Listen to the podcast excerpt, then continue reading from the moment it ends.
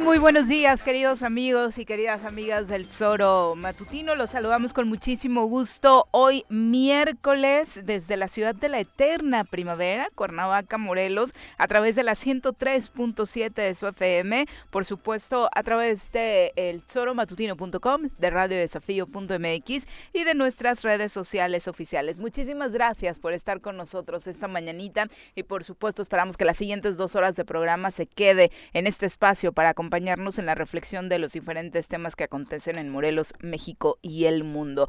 Pepe, ¿cómo te va? Muy buenos días. Muy buenos días, Vidi. Buenos días a todo el auditorio. Gracias por acompañarnos aquí preparados y listos para poder iniciar el día de hoy la emisión de este miércoles. Miércoles, sí. porque luego me ando equivocando ya de, de, días.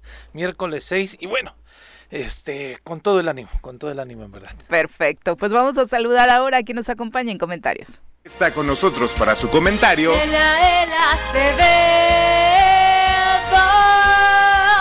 En el Choro Matutino. Eliael, ¿cómo te va? Muy buenos días, buenos bienvenido. Buenos días, muchachos, ¿cómo están? Bien, Ustedes muy son bien, la gracias. única causa de que me levante temprano, caray. Ya se te está haciendo una bonita costumbre. Pero hoy vi que había muchos más levantados más Sí, ¿no? temprano. que Viene yo, muy porque feliz tocó una porque le fila tocó. impresionante ¿Hasta ahí. dónde? Pues hasta que clipan los que van por lo menos aquí a la zona militar. Zapata, están hasta acá, hasta materialmente el túnel. O sea, y la fila ya va este con todo, ¿no? Y, y pasé antes de las 7 de la mañana cuando ya ni, bueno, antes había en Cuernavaca gente vendiendo, no, no, ustedes no se acuerdan, en caballo, leche, ya ni esos Ah, no, hay, sí, ¿no? no, no, Pero no. este, aquí Pulque. estamos, eh, leche, leche. Había pulque, venía gente Sí, a vender pulque gente de Huitzilán. sí, Sí, claro, yo me acuerdo, sí, ¿eh? Pues, en mi casa comprábamos porque mi padre chiquito era pul- pulquero, entonces, Buenos días a todos. Buenos días. Supongo que muy feliz por este tipo de investigaciones que se filtran en el mundo, como la del Pandora Papers, ¿no? Tú, tú que eres fan de ese tipo de cosas, Pues de busqué a todos mis rascarle a amigos, los pero no encontré a ¿no? ninguno, nada más los encuentro ahí en el buró de crédito. Ninguno bueno. llega. Nada más tengo amigos del buró de crédito, no tengo del PPC. Ninguno llega a ese nivel. No, ninguno No. llega a ese nivel. Sí, pero fíjate que habría que revisar con, digo, más allá de, las, de, la nota mediática, a los 13 mil, ¿no? Estado por estado y ver quiénes están. Por un lado tenemos una versión legítima de la acción, es decir, no es ilegal hacerlo. Sí, no todo y cuando me dicen Miguel Bosé, y luego, o sea, cuando te dicen artistas, empresarios, gente que tiene eh, un ingreso legítimo, que a lo mejor lo único que hace es buscar cómo en el mercado internacional le va de impuestos y encuentra este mecanismo, ese tema creo que de repente, ay, salió Shakira y luego, o sea, perdón, Es sobra el es- dinero para eso, ¿no? El- el- la nota suena escandalosa. Una escandalosa. Y de pronto no sabemos exactamente si la gente está cometiendo un delito o no. Claro. Quizá a, a donde, no sé, quizá a los que debemos de tomar con más Ah, Bueno, lupa. cuando tienes es- un senador de la quien- 4T. No, a los que manejan recursos perdón, públicos, por 540 supuesto. millones de Sí. pesos, ¿no? Cuando la fuente del, del dinero, Sí, suponemos, presuponemos y podemos afirmar que es a partir de la función de un ejercicio de cargo público, Sí, claro. pues entonces las cosas ya tienen otra connotación que desde luego debería ser investigada de fondo, porque de entrada tú sabes que ya casi se sanciona de manera grave el, el- el no declarar con objetividad y puntualidad en tu declaración patrimonial ¿sí? lo que realmente tienes. Entonces, ya empezamos por ahí. ¿no? Entonces habría que ver, ahí sí, ser muy minucioso, bajar casi por estado, por político y ver quiénes están en esa en esa lista, porque que hay una presunción de, de- de- de robo de dinero Sí, de, claro. erario público, no Sí, nos hagamos, no puede ser de otra manera, ¿no? claro. No hay forma de que no. Entonces, este, yo creo que sí podemos ver esta nota roja ahí de, de- de los artistas sobre todo, ¿no? Pero no los políticos, ¿no? No sé Pero, si pero aunque, por ejemplo, en el caso de Morelos, con José Manuel Sanz, muchos están excusando, o algunas cuentas en redes que regularmente ya sabes como para dónde van eh, las defensas, es de, ay, bueno, pero esas investigaciones o el dinero del que se habla es antes de que entrara precisamente a la función pública. ¿no? A ver, fíjate, y, y mira que el señor no me calle, ujú. pero supongamos que él administraba una carta de un futbolista que era precisamente De un crack, varios. que tenía muchos millones de Sí, pesos claro. y De contratos, Hugo, de ¿no? Cuau, ¿no? Entonces, De en ese Rafa momento, Márquez cada también, ¿no? contrato... hace mucho que ya no terminaron muy de... Pero muy de supongamos, malas. la- finalmente él administraba, ¿no? Este jugador de fútbol. Y esos contratos pues, no son de 100 pesos, No, ¿no? no, no, Es son decir, son millones sí, de claro. dólares, ¿no? Claro. Por año y, mejor, y en tus mejores momentos 30 a 20 millones de dólares. Lo demás, pues a lo mejor, pues, obviamente, una comisión le tocaba, 10, el 10%, el 20% de esas cantidades y te da para tener 3, 4 Sí, sí, sí. millones, ¿no? Tranquilamente, ¿no? Y quizás de esa época venga esa situación, ¿no? Que no está sirviendo de distractor, porque en realidad hay que ver cuánto ha desviado actualmente, ya no en esa etapa, ¿no? Entonces Entonces, si viene de esa época, pues sí va a ser amarillista, pero en, en estricto sentido podría Quizá ser legal. ¿no? salva, Pero ajá. si aprendías con dinero de la industria privada eh, a desviar o evadir impuestos, ¿tú crees que se quiten esas mañitas llegando a una A ver, oficina de pues, gobierno? Pues uno contrata al que necesita, ¿no? Digo, uno contrata al que necesita, ¿no? O Y- sea, y siempre se necesitaron los Y el dos. gobernador también Sí, sabía de ese claro. tema. No, por eso ¿eh? digo, el Y el gobernador gobernador de ese sabía tema, ¿no? Cómo evitarlo, cómo claro. sacarlo, cómo no darle al fisco lo que corresponde y demás, ¿no? sin duda, Entonces- figuras muy cercanas. Ha sido la nota sin duda alguna. Sí, por supuesto, y lo seguirá haciendo en tanto más escarbe en los personajes eh, de la función pública que aparezcan o que, eh, como eh, lo hizo el senador, ¿no? Aclaren si es que pueden hacerlo, por qué salen estos dineros en esta en esta lista. Él Y- y decía, fue un el error del contador. único que defendió fue el secretario de este, Energía, ¿no? comunicaciones de y comunicaciones y transportes. transportes, que dijo, este, bueno, es que él dice que son tres millones que le pagaron cuando trabajaba en ICA. Y que además lo estafaron, ¿no? Que ni siquiera se lo dieron. Ah, puede Sí, ser ahora legítimo. todos son Y la, y ¿no? la referencia es que sí, este, fue cuando estaba en ICA. Así es, La ahí hay, referencia hay validez en el argumento porque además hay con qué contrastarlo y la verdad histórica ahí sí coincide, ¿no? Pero insisto, el senador de 540 millones de pesos Sí, está cañón. está, pe- pero Pero deplorable. sabemos que se dedique, que también tenía una, un tema empresarial, ¿no? No Sí, exclusivamente. pero ahí, ahí hay ¿no? una coparticipación entre los contratos, este, Sí, el claro. gobierno, ¿no? Para que te queden comisiones altísimas, para que autorices cosas que a lo mejor no son indebidas, todo lo que sabemos que puede haber actos de corrupción en torno a- al, al tema de las minas y al tema de este, la extracción de minerales en este país. Siempre hay actos de corrupción, Sí. ¿no? Y no los declaró. Y de pronto no te sorprende, nos sorprenden estos porque son de la 4T y quizá no habían estado inmersos en otro escándalo, pero el hijo de Montiel que está ahí, entonces dices tú, ah, ya. Eso ya lo vemos normal, ¿no? papá Cuando se volvió empresario con el dinero papá, claro. ¿no? Mm. Después vemos el hijo de alguien más, el- la nieta de, de López Portillo, me parece que está también ahí. Bueno, está la pareja de Bartlett, que también Andrés Manuel dijo, bueno, ella tendrá que aclarar porque ya tiene sus negocios. Ah, no, ¿no? Y además no es pareja de Barlet, ya ves que lo Ah, negó, sí, ¿no? claro, en su momento sí. dijo, no, no, yo na- nada más duermo con ella, no sé Sí, quién sí, es, ¿no? sí, Sí, sí, no- claro. no, tiene ninguna relación. Entonces, si hay algunos personajes ligados, por ejemplo, al PRI, ¿no? Desde luego, Claro. que no sorprenden, porque pues dices tú, pues... El sus prácticas, eh, usos y costumbres, ¿no? En Sí, ese partido, no, no, prácticamente. pero sí llamó la atención el, poderosamente el caso de Julio Scherer, el del secretario de Comunicaciones y Transportes y este senador, que sí pertenecen de alguna manera al grupo cercano de Andrés Manuel, ¿no? Habrá que revisar, prometo revisar la lista en lo posible, ¿no? para ver si hay algún morelense que nos interese, ¿no? Algún político Creo que local. nada más salió ese, pero hay una lista mayor de mexicanos. Pues sí, es ¿no? que son Pusieron a los más miles, visibles. a los más visibles para Sí. el nivel nacional, ¿no? Ujú. Para nivel de efectos nacionales, ¿no? Sí, con un tema político y un tema económico. Pero seguramente algunos delegados del viejo CDSO, pues a lo mejor están incluidos en este país, ¿no? Mira no digo que Morelos, pues, pero digo en general, la corrupción también alcanza a muchos delegados cuando manejan recursos amplios durante, durante los periodos de los priistas, ¿no? Que son, son presupuestos altísimos, y Que no se- Morelos, digo, no, no que Sedatu- digo nada. Sedatu Pero imagínate estados como. Estado de México, Sí, como claro. Jalisco, como Nuevo León, Sí, como que tienen Veracruz, presupuestos que tienen más, más altos que, el en gobernador. Morelos. ¿sí? No, del Morelos, por lo menos, ¿no? Más altos que el gobernador de Morelos, ¿no? Entonces habría que revisarlo, ¿no? A los directores de Capufe, ¿no? Bueno, No, no, sí, los caray. contratos de Capufe son altísimos. O sea, yo eh, tuve la oportunidad de trabajar cuatro años ahí y son contratos de miles de millones de pesos, ¿no? Por arrendamiento vehicular, por el outsourcing, lo demás. O sea, habría que revisar otros temas, pero sí. Interesante. El caso de Gerardo Becerra y su renuncia al gabinete de Cuauhtémoc Blanco continúa dando de qué hablar y aseguró que seguirá su lucha eh, ciudadana como la venía realizando desde hace muchos años. Eh, señala que eh, re- eh, presentó su renuncia por congruencia y dice que va a presentar denuncias en contra de la administra- administración de Cuauhtémoc Blanco Bravo porque eh, sí encontró anomalías en varias secretarías, entonces todo esto lo hará público precisamente a sabiendas de esto, ¿no? De que su trabajo necesita congruencia y de que no solamente con anteriores administraciones iba a ser las señalizaciones sobre la corrupción existente en el manejo de los recursos en el gobierno, ¿no? Yo insisto. Ya veremos mira, contra quién será. Cuando dice Gerardo Becerra y de pronto veo algunos actores políticos, sociales que dicen un luchador social. Si, si Graco no hubiera sido gobernador, ¿ustedes creen que Gerardo Becerra se hubiera animado a señalar al gobierno pasado o al que sea, este, como lo hizo de la manera tan, pues este, notable, tan visible. ¿no? Eh, tan visible, vamos a dejarlo así. ¿no? como, como lo hizo con Graco, por ese pasado que tenían de confrontación, de distanciamiento en la materia política, porque yo a Gerardo en el periodo de Sergio Estrada no lo escuché. Y en el periodo de Marco Adame tampoco escuché que señalara actos de corrupción. Entonces, yo- por eso digo, eh, gran luchador social, aguanten, o sea, sí, evidentemente fue una persona que puso en, el, en, el, en la mesa muchos temas de corrupción que no nada más señalaba a él, sino señalaban otros más en la administración anterior. Pero mi pregunta es, ¿realmente hubiera continuado con esa lucha?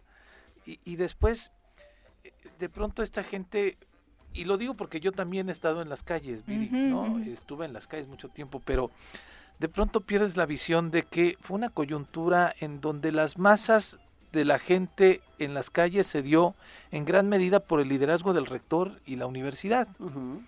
La- el gran conglomerado de estas este, concentraciones que se hicieron en contra de Graco Ramírez fueron quizá por el obispo y quizá por el rector. Ellos sí manejaban masas. De repente yo escuché a Gerardo diciendo, este, si yo hubiera sido candidato le hubiera ganado a José Luis Oriostegui. Ok. Entonces yo dije, ¿y de dónde ¿En serio tiene ese liderazgo social? O sea, no le veo yo una estructura social que lo acompañe, que sea... Si mañana Digo, que, cita... creo que alguno de los 23 partidos se hubiera dado cuenta de eso. Ah, ¿no? bueno, sí, pues tal vez lo hubieran llevado, ¿no? Pero- Con tal de obtener votos, ¿no? Pero a ver, hay una palabra que creo que lo puede definir muy bien. Y lo voy a decir abiertamente, y no es una grosería. Él es un megalómano. Ujú. Él es un hombre que se siente y se, y se ve a sí mismo en el espejo como diciendo soy el gran luchador social, soy esto. A ver, tuvo una circunstancia como muy bien planteas, es decir, todos los movimientos en la calle en contra del ejercicio cuestionado del exgobernador, ¿no? Pues no fue convocado por él, o sea, fue él, él estaba dentro de lo visible, en la nota, lo demás, pero esa manera de, de- de arrastrar gente, pues pasó por el obispado de esta ciudad, es. pasó por otros liderazgos, la UAM, pasó por otros liderazgos que son mucho más visibles y hay quienes se montaban en esto. Recuerdo que incluso una vez Fernando Martínez Cuez se quiso montar en eso y lo bajaron de la tarima, ¿no? O sea, muchos se querían montar como, como esperitas en el árbol de Navidad y mírenme, aquí estoy, aquí estoy. Becerra le sacó jugo político. Así es. Becerra hizo a su hija síndico procuradora e incluso cuando inició el gobierno trataron de que el lobo no se quedara para que ella fuera la, Asumiera este, la la asumiera la presidencia de Cuernavaca. Él tiene un interés patrimonialista en la visión de su ejercicio y se, y se- y se asume como el zar de la corrupción, el zar de esto, aquello, lo demás. Yo apenas le pedí, por cierto, información porque dije, vamos a auscultarlo y solicité información sobre cuánto ganaba su cargo exacto y lo demás. No tiene ningún cargo de esos, ¿no?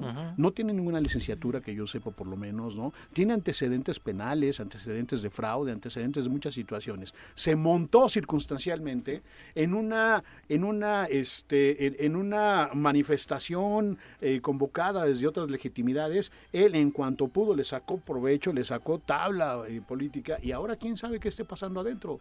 Eh, no sé cuál es el pleito, pero esa historia de que voy a volver a denunciar los actos de corrupción y renuncio por congruencia, porque aquí también hay corrupción, lo hubieras dicho desde hace tiempo y además, dilo eh, con, con, con, con, con las, con los hechos. Claro. Recordemos a José Luis Uriosi cuando a Garrigós le dijo, yo no voy a seguir siendo contralor. Sí, claro. Porque el contrato tal, el contrato, los contratos que ustedes están firmando llevan actos de corrupción. Ahí está. Y fue a los meses. No se esperó casi la mitad del, del, del, De del- periodo para decir ya me voy, ¿no? Yo creo que algún pleito pasó por ahí.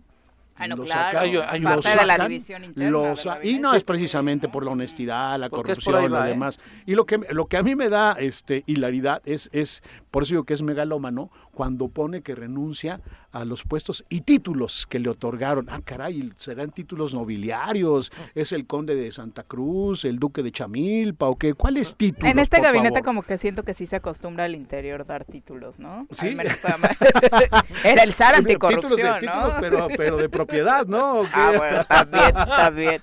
Eso- eso es. Son las 7 con 17. Vamos a nuestra primera pausa. Regresamos con más. 21 de la mañana, muchas gracias a todos los que nos acompañan a través de las redes sociales. Recuerden que tenemos varias vías de contacto también para que se hagan presentes con su comentario. Las redes sociales, Facebook, Twitter, eh, por supuesto también el eh, nuestro canal de YouTube y además se puede también marcarnos a cabina al 311 60 50. Comentarios del público, bueno, iniciamos con el que lleva el control económico, dice, del programa, el señor Juan José Arrece, que se comunica y dice que eh, realmente a Becerra le pidieron la renuncia, no renunció y ahora está tratando de excusarse. Sí, y justamente nos comparte un enlace que se lo vamos a pasar también al público de la página del Choro Matutino en donde justamente estamos, este, pues vaya, eh, corroborando, corroborando de este, esta información que eh, se le acusa a, a, Gerardo Becerra haber pasado información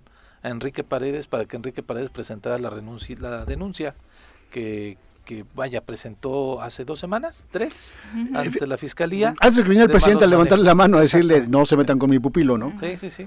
que con mi cucu. Con mi pupilito, no se metan con, él, ¿no? O sea, este, Gerardo, Gerardo declara en una, ayer lo decíamos. Se te cayó tu teoría que hacía. No, yo no sé. Yo Luego el arrece, joder, callen a ese, que no sé qué, que no sé cuánto. Ya te quería vetar, ya te quería vetar. Dicen que es ahí y que es en la pelea que traen entre Ulises eh, Bravo y este el señor eh, Sanz, ¿no? Entonces es el, mismo pleito que Es que, de pronto igual y para mucha gente resulta increíble, pero es real. Dentro de ese gabinete en el que se supone todos deberían estar trabajando bajo un denominador común que es Morelos, desde el inicio ha existido una división muy, muy marcada, al menos de dos grandes grupos. En algún momento se dijo que era hasta tres. ¿Qué es? ¿Por los afectos de Cuauhtémoc? No, obviamente por la repartición de las secretarías, eh, así nació. después por cuando creció el rumor de que se va a Cuauhtémoc a ver quién tenía mano para poner al que se quedaba, creo que todavía sigue siendo una de las discusiones, y por supuesto esta salida de Becerra, por lo que se especula, sigue siendo una especie de intento de querer debilitar a uno de esos grupos, que es el de José Manuel Sanz, porque se sabe perfectamente que la relación entre Becerra y Sanz era muy, muy cercana, incluso de afecto, ¿no? O sea, son, son muy buenos amigos. Hay dos, dos, dos este, maneras de definirlo, o es un golpe de Estado, o es un amonitamiento, ¿cómo se llama? Amotinamiento. Amotinamiento. Ah, se están amontinando los grupos contra el capitán, ¿no?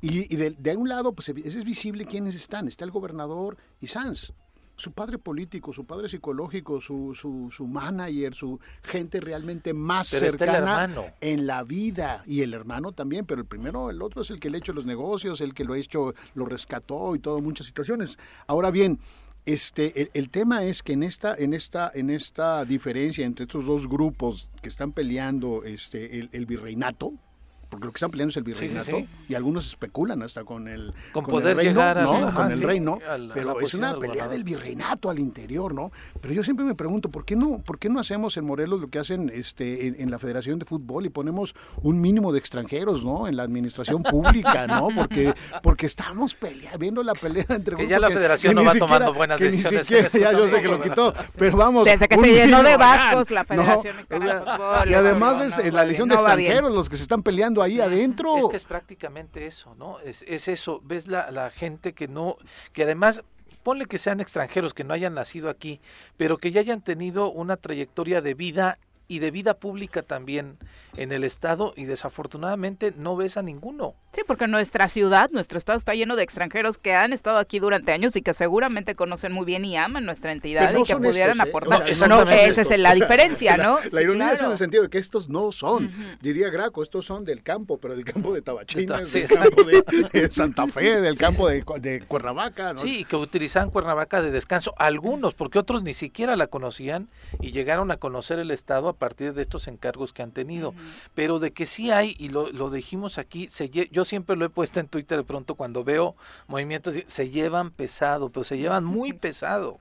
O sea, entre estos grupos se llevan increíblemente pesado y de pronto quieren echar la culpa para acá, ¿no? Para la gente que estamos fuera de ahí y que de pronto señalamos algo, cuando lo más pesado está dentro del gabinete, está ahí entre ellos. Se voltean y dicen, es que Pati Chapoy me está, me está diciendo feo, ¿no? O sea, a ver, perdón, ya no estamos en el mundo de los pues espectáculos. ¿no? ¿no? O sea, le pasó la información a Pati. Sí, claro, sí, la filtración fue a Pati Chapoy se la pasó fulanito, ¿no? Entonces, o sea, a ver, señores, es que eso ya, ya no está. Y en este caso lo que ellos mismos acusan y le piden la, la, renuncia a Becerra es porque aseguran que Becerra fue que filtró los documentos a Enrique Paredes. No sabemos, Enrique Mira, y si no fue, y si no fue de todo sirve para decirlo. Claro, sí, sí, sí. ¿Sí me explicó? Sí, de sí. modos sirve para decirlo, Sí, para sembrar la duda. ahorita es que aviéntale todas las La síndico es su hija y le dio la información, ¿no? Esa información solamente el ayuntamiento, ¿no? Y, y, y dicen en el choro que Lobito no fue, entonces tiene que ser necesariamente... No la- fue, Lobo no fue. Team Lobo. no, sí, claro, sirve para, para golpear, para esto, aquello. Y, Pero, y pues, nos ponemos a reflexionar, todo esto nos hace ponernos a reflexionar sobre lo que hubiera pasado si realmente en ese escenario que planteas, tú imagínate que a estas alturas del partido hubieran conseguido que Lobo no fuera el, el alcalde, ¿no? Tal y como correspondía legalmente. Pero incluso yéndonos más atrás, se pelean con Borbolla y querían que Gilberto fuera el candidato. A esas alturas la ciudad ya estaría igual con la relación o peor. que con Lobo, ¿no? Por cómo terminó la relación con Gilberto Alcalá sí. y cómo también eh, se están tendríamos más dando cantinas en Cuernavaca, ¿no? no pasa nada, ¿no? O sea, realmente no se ve con quién puedan tener buena relación. Sí, claro, por ¿no? supuesto, eso, ¿no? eso también es terrible, la Híjole, confrontación en- de alguien de, los nombres que se mencionaron No, para la de alcaldía. un Ah, ah. Es También que, de pronto tenía ¿con quién pueden hacer equipo? Sí, y ese es el tema. O sea, antes el propio Gil decía, yo voy a ser el alcalde. Ya cuando Sí, había claro. ganado el gobernador. Sí, por O, supuesto. co- o Marisol, ¿no? Que toda la campaña se hizo ya que se Así descartó es. la posibilidad de, de Gilberto en campaña. La, la campaña se hizo prácticamente con, con, su la, imagen, con la propia Marisol dejaron de tener relación, buena relación desde hace dos años. Bueno, Gerardo dice que desde hace un año no hablaba con el gobernador y que solamente se tarjeteaban a través de, de Sanz. Pues con todo respeto, entonces, ¿qué hacías ahí? Es decir, si, si, si, tus- Tal cual. si tu cargo y tu función era precisamente eh, eh, hacer estrategias como SAR anticorrupción, ¿no? Porque así se autonombraba, ese era su autotítulo nobiliario, ¿no? SAR de la corrupción, ¿no? Y entonces no aviso na- más que Ya ves si tenía títulos nobiliarios y tú se los quieres quitar. Sí, Pues, sí, es, es que ahí. así veía la renuncia decía, Yo- yo- títulos, ¿cuáles títulos? Yo no chico? sé si algunos medios pe- pecaban de ponerle atribuirle el SAR anticorrupción, pero pero No, pero a partir de Digo, que era él- un poco por la a partir anima- de que él se lo puso. Sí, ah. Un poco también por la animadversión a Graco, ¿no? Porque era como el salvador que iba a llevar Sí. al malo de la película a prisión y por otro lado porque a él también a él también le gustaba un poco ese tipo de cosillas, ¿no? Ah, El megalómano, te digo, ¿no? Narcisista megalómano, ¿no?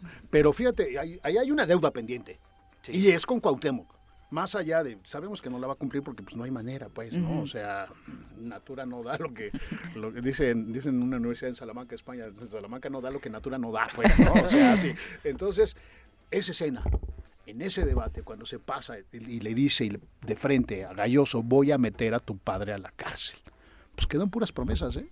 Y de hecho yo creo que eso fue lo que lo hizo ganar. Más allá Sí. también del, del esquema de ser el ídolo y lo demás, eso lo hizo ganar. Y, Y, al final Morena, ¿no? Gran ha sido Andrés el peor gobernador en la historia moderna de Morelos. Por desgracia. El peor, el Sí, que me digas, ¿no? Es más, desde Bejarano, que Bejarano era el que era en aquella época este, en, en- en que el poder era tranquilo, podía llegar un gobernador de, desde México, desde la Dirección de Salud, claro. no ser de aquí, robar lo que quisiera y no pasa. Tenemos al peor gobernador. Mira, en algo coincides con Paco Estado. Santillán, o sea, es Pues, no- pues, sí, son de las-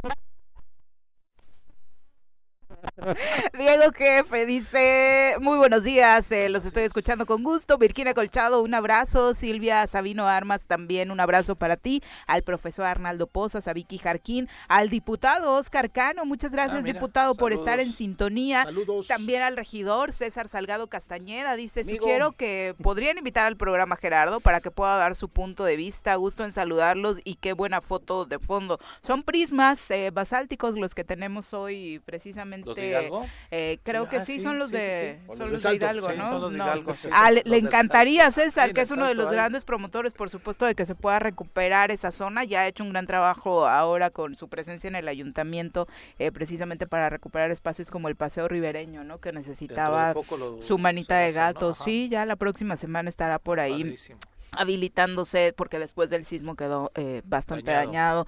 Eh, muchas gracias y dice Silvia Sabino que a ella le encanta la participación y la información que comparte Celia. Gracias. que, eh, saludos, eh, querida Silvia. Eh, ya hablaremos más adelante a fondo, pero ayer tuvimos manifestación en Cuernavaca de los habitantes de Coatetelco. Continúan los conflictos eh, en materia electoral. Estuvieron por un momento cerrando la vialidad en la glorieta del niño Arti- artillero en Las Palmas y después fueron recibidos en el INPEPAC. Por ahí estuvieron eh, haciendo su meeting en las afueras de este espacio electoral, también en la zona de Las Palmas, para hablar precisamente de cómo se van a dar las definiciones en torno a quién será su autoridad eh, municipal máxima, ¿no? Que el INPEPAC realice eh, la elección, que en una asamblea del 26 de septiembre determinaron que sea el INPEPAC, no la Junta Municipal o el Consejo Municipal que es el encargado. Recordemos que el INPEPAC en este en los municipios constituidos como indígenas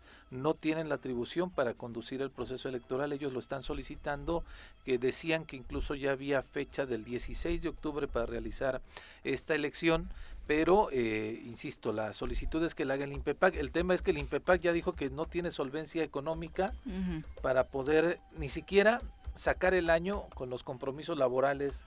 De Están preocupados quincena a quincena, ¿no? Para ver si sale eh, la de sus trabajadores. Entonces entiendo que en Cuatetelco no sé cuántos... Eh, ¿Cuántas casillas podrá haber? ¿10? No sé, 12? O sea, no Instalaron 7 en, No más de 10 casillas. Sosocotla. ¿no? Eh, pues Cuatetelco más o menos, más o menos en la misma población, ¿no? Quizás está menor que, que Soso.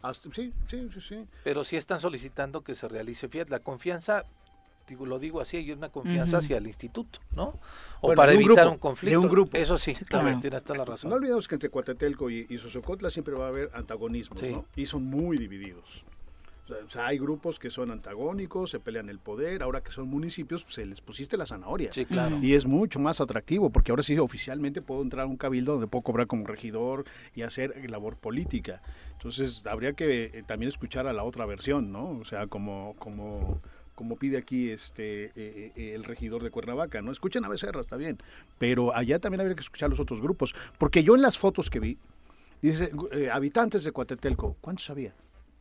Sí, claro, había como 50 quizá, 30. Y algunos quizás no son de ahí, son invitados, esto, aquello, ¿no? Habría que ponderarlo, ¿no? Ahora es un tema nuevo, es un tema este polémico por aquello, como comentábamos el otro día este eh, con el comentarista en materia electoral. Elías Barut, Elías Barut. Y entonces comentaba, ¿no? Pues es un tema nuevo. Ya es que le decíamos, tú harías la elección sabiendo que ya se llevó a cabo. Y que además que en Sosocotla este es el conflicto ahorita. Hay dos presidentes municipales. El que declaró el Tribunal Electoral Federal, que es Martín, eh, no recuerdo ahorita el nombre, pero es el, Martín. Y el domingo resultó electo el, el hermano del fallecido. Ah, de Juan este, López Palacios. Y entonces hay dos presidentes municipales. Afortunadamente Martín está llamando al diálogo, hay que ver cómo lo, tenemos que solucionar y demás. Todavía no se prende la mecha ya. Ojalá y no se logre prender la mecha y se logre llegar a un acuerdo político legal, ¿no? Y te fijas que es la primera elección que formalmente tiene, ¿no? Y ya están con divisiones, con divisiones serias y que, y que, y que se pueden convertir en diferencias eh, permanentes. Yo me acuerdo que en la época de don Antonio, a lo mejor lo recordarás tú, en Atlatlaucan había dos grupos de mujeres que se peleaban el poder y siempre había, te tocan tres años y te tocan tres años. Era... Matriarcado, para empezar. no, sí, curiosamente. O sea, y tenía desde, o sea, Antonio Rivapalacio llegó en el 88 y eso ya tenía desde los 70 que se habían peleado, dice la leyenda, por un amor, se pelearon las señoras, lo demás, y convirtieron sus diferencias a partir de, las de, la, de la elección en Atlatlaucan. Y entonces un, tres años le tocaba a uno y tres años a otro. Y había comunidades y municipios que eran mismo, que se dividían a partir a partir de las ahora le toca a tal colonia, a tal colonia, a tal colonia, ¿no? Este particularmente allá ¿Eh? En Temuac era una. no, sí, acá en este. Eh, en Guayapan, Tetela del Volcán. de estos también. Sí, que se lo repartían por, por, Tetela del Volcán. Tetela del Volcán, que era y, y así era, y se respetaban esas sus costumbres, ¿no? Sí, entre Guayapan y la cabecera se van repartiendo una y una. Perdón, disculpe. Sí, decía, le toca a Guayapan, le toca aquí, le toca acá. Pues aquí van a empezar a. Es el inicio de las diferencias. Y esperemos que lleguen a buen término. Pero que esas diferencias lleguen a eso justamente, a una regla no establecida, bueno, sí establecida, no está escrita, pero sí establecida, donde te genera buena convivencia, ¿no? Claro. Ojalá, ojalá. 7 con 36 me quedé con la duda, ¿expulsaron al fulano de la diferencia del municipio? Digo, espero, ¿no? Por las dos señoras que se pelearon, o sea, espero que lo hayan exiliado del municipio, ¿no? Mínimo. yo, estaba muy joven, trabajaba con Tomás Osorio en paz descanse, él era diputado, él era diputado por ese distrito. Gran personaje, por él supuesto. Era diputado por ese en paz descanse, mi amigo Tomás. También alguna vez colaborador de este programa en sus inicios, Qué bonito está. Sí, maravilloso, la verdad es que ha crecido muchísimo. Tal vez ese personaje fue el este el que detonó. Pero además, Ataturk tiene una particularidad que este, porque cuando yo estaba en el, en el IMIPE, me acuerdo que de repente, y te estoy hablando de mil, del 2004, 2005, me llamó la atención porque un regidor ganaba 120 mil pesos y el Ah, presidente claro. 150 mil. Pero es que tienen cocoyón. Tienen al quinto fraccionamiento más grande de Latinoamérica con el impuesto predial, pero Sí. ojalá lo, lo- lo distribuyeran en, en el municipio, Sí. no, No, en esos los gastos sueldos, ¿no? personales en los sueldos. Sí, era o un sea, escándalo que tenía el, el salario más alto que el gobernador. Totalmente, cien- Sí. a ver, mil, en 2005, Sí, imagínate. 150 mil pesos, es como si ahorita el presidente de Tatalcan ganara 300 mil pesos Sí, por claro. mes, es, es un insulto, Sí, sí, sí. Un insulto. Pero ya se reguló eso, ¿no? No sé De los porque- salarios, ¿no?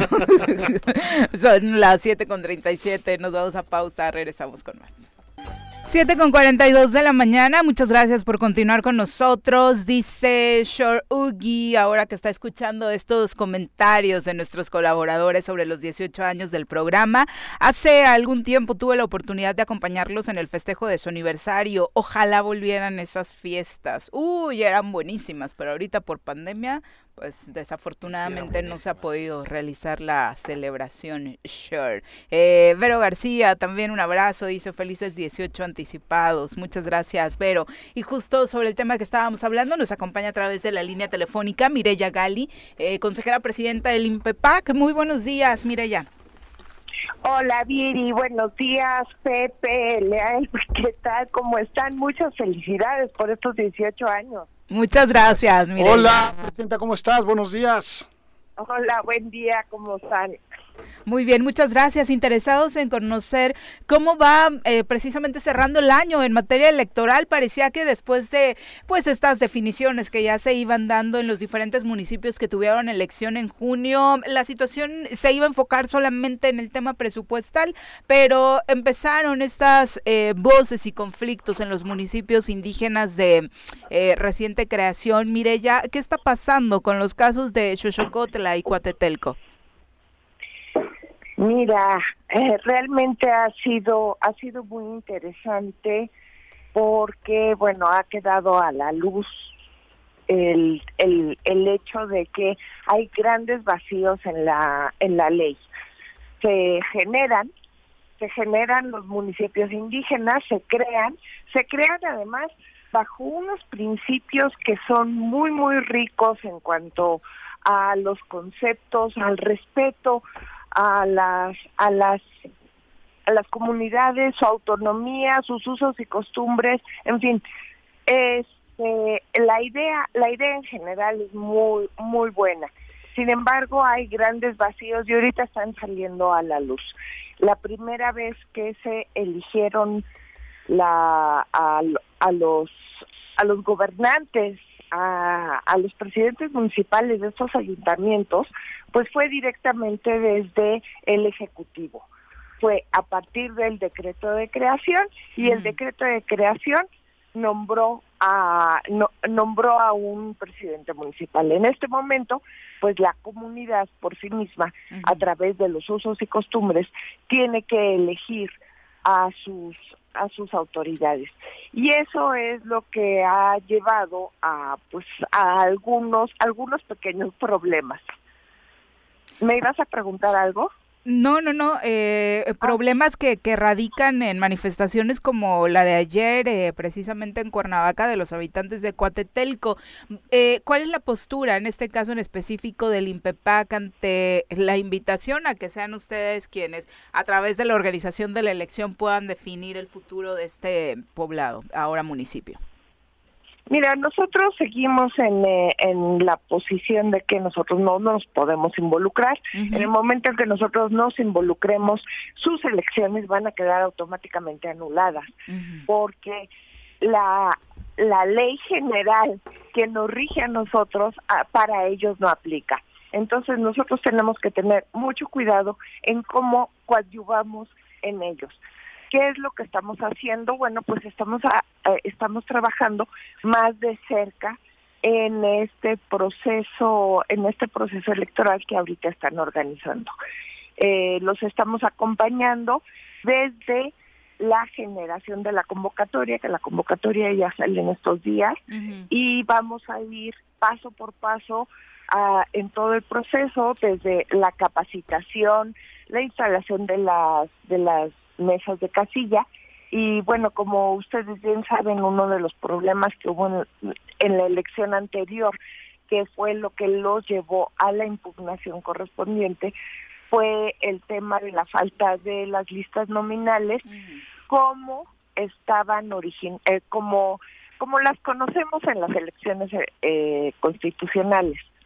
Sí tenían eh, sí tenían las listas nominales, lo que pasa es que simplemente eran las claves electorales y ni siquiera estaban seccionadas. O sea, venían las ocho mil claves que eh, que que están de que corresponden a, a Cuatetelco.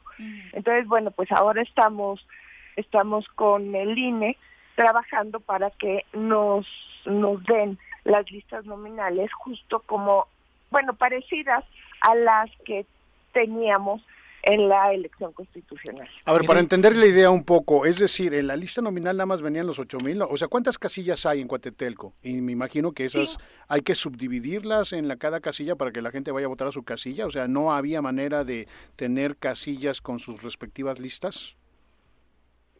Sí, hay manera de tener las casillas con sus respectivas listas.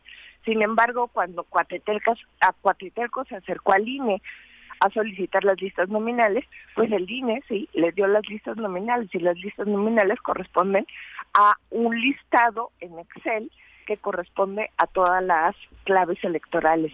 Eso es muy interesante porque te habla de cómo el INE cuida los datos personales que tiene de todos nosotros y para tú solicitar la información al INE tienes que justificar y tienes que aclarar cuál va a ser el uso que le vas a dar a esa información.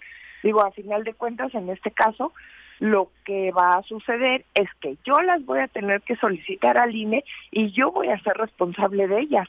Una vez mm. concluido el proceso, se las tengo que regresar al INE. Mire, ya eh, hay condiciones eh, para que se realice la elección este 16 de octubre, es como estaban planteando, se va a posponer y la siguiente es eh, este acompañamiento que está teniendo el INPEPAC con la gente de Cuatetelco. ¿Económicamente también ustedes tienen condiciones?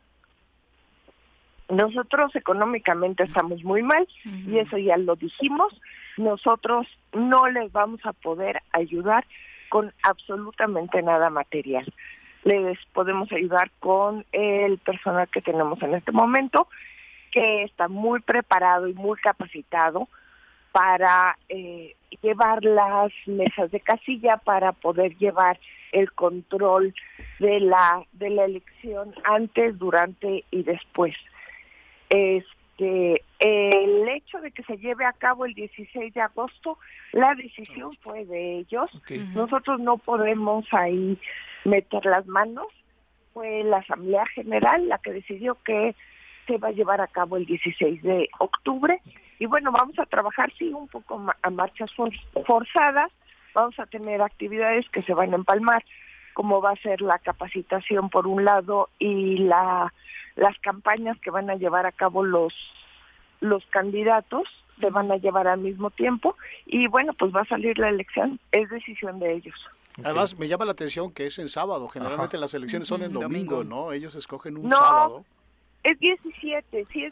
Ah, sí es 17. Ah, vaya, entonces teníamos mal el dato. Yo tenía mal el dato. Hasta ayer tenía 16 de octubre. Gracias por precisarlo. Y a mí me agarraste dormida.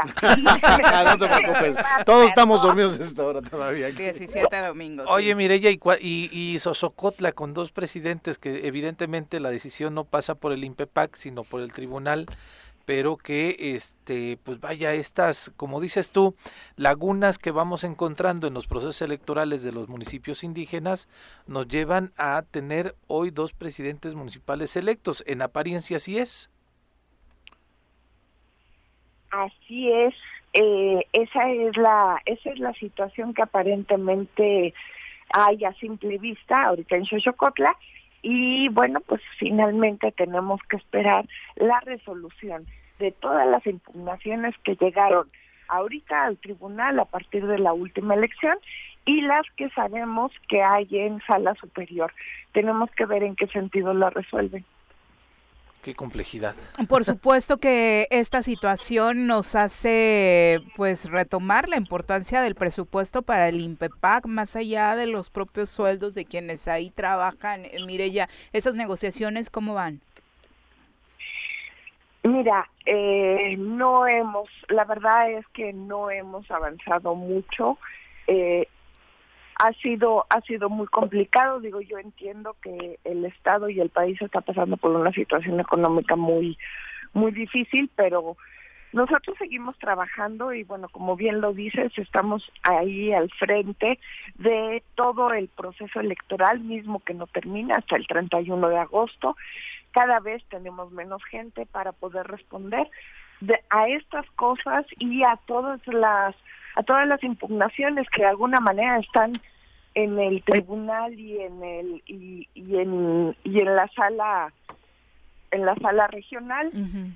Y y bueno eh, al, al, al final del día creo que es importante pues un poco lo que estabas mencionando no o sea el INPEPA coadyuvó, coadyuvó a un ambiente de paz y tranquilidad en el proceso electoral y en este momento seguimos acompañando, no te voy a decir que haya gente, que no haya gente enojada, no te voy a decir que no haya manifestaciones. Sin embargo, sí hemos tenido la capacidad de atenderlas y este procesarlas adecuadamente, ¿no? Y este pues yo en este momento pues estoy perdiendo muchísimo tiempo tocando puertas de un lado para otro, pues para que me permitan terminar el año. Ni siquiera eh, estamos solicitando el presupuesto que era original. Yo nada más quiero los 20 millones que me van a permitir terminar el año y los compromisos que yo adquirí para poder lograr esta jornada electoral. ¿Y el gobernador te ha recibido? Es decir, ¿está abierta la puerta del gobernador o no? Eh, he estado, me he entrevistado con la secretaria de Hacienda y con el, el secretario de Gobierno. Básicamente. Pero no han avanzado, porque lo último que subimos es que el gobierno de pronto le dijo al Ejecutivo, sí, dale, hay que darles el presupuesto, pero que sea del presupuesto que le corresponde al legislativo. Sí, que el legislativo sacara, eh, el, el, legislativo diera el dinero de, de él y bueno, pues obviamente el legislativo en este momento pues, tampoco tiene Pero bueno, sí, pero la respuesta creo que fue bastante cómica, ¿no? Legalmente creo que está claro de dónde se tiene que sacar la lana, pero... Él no asumir responsabilidades. Y ahorita lo dices bien, Viri, fue cómica, es que así fue todo el año. Nos estuvieron pimponeando de una a la otra todo el año. Y la legislatura anterior pues ya se fue, ¿no? Ya ya ya, desapareció, ya, se, ya ya no tiene ninguna responsabilidad, pero además Dilo con toda puntualidad porque no recuerdo el dato, pero tú seguramente lo tienes. El presupuesto anual del, del instituto, ¿cuánto es para los partidos políticos? ¿Qué porcentaje? ¿70%? No, para los partidos políticos son como 600 millones de pesos. Nada más. Pero... ¿Por qué no son los partidos políticos los que te dan dinero para terminar el año? Esa sería mi propuesta. A ver, partidos políticos, sean ustedes los que asuman la responsabilidad. Tienen presupuestos muy altos. Ay, Ay, no, no sé por qué no se les, no se les ocurre. Sería una grandiosa idea. Mireya, como siempre, muchas gracias por la comunicación. Gracias a ustedes. Buen día, hago saludarte. nuevamente. Un abrazo. Muchas gracias, saludos. Que estaba escuchando y ahorita no recuerdo exactamente qué diputada fue la que dijo que iban a llamar a la titular del INPEPAC para que les informara en qué se gastaron el dinero. A ver, perdón, es que... ya, a, los presidentes, de los partidos. Y además, ¿qué cree diputada? Usted fue electa justo por, ese, presupuesto, por ese, por ese, proceso, ¿no? De participativa. No me quiero. Ahorita voy a buscar qué diputada es como para decir Oiga, ¿es en serio? Hablando de presupuestos, el presidente de la mesa directiva del Congreso del Estado, Francisco Sánchez Zavala, confirmó que se va a autorizar un aumento presupuestal para el Poder Legislativo por más de 30 millones de pesos. Eh, admitió que analizan cómo aumentar el presupuesto del Congreso para 2022 para poder cumplir con obligaciones como el pago de jubilaciones, que ya también a ellos, como a todos, los a municipios, al Estado y demás, los está ahorcando, y el pago de la nómina, que también estaría comprometido, por lo cual reconoció que sí va a aumentar en la actual legislatura. Eh, el dato es que hace cuatro legislaturas que el presupuesto estaba en 480 millones, pero no tenían la obligación de pagar, dice el diputado, la millonada que hoy se paga. Por ejemplo, el personal ha ido incrementando año con año aproximadamente el 5%.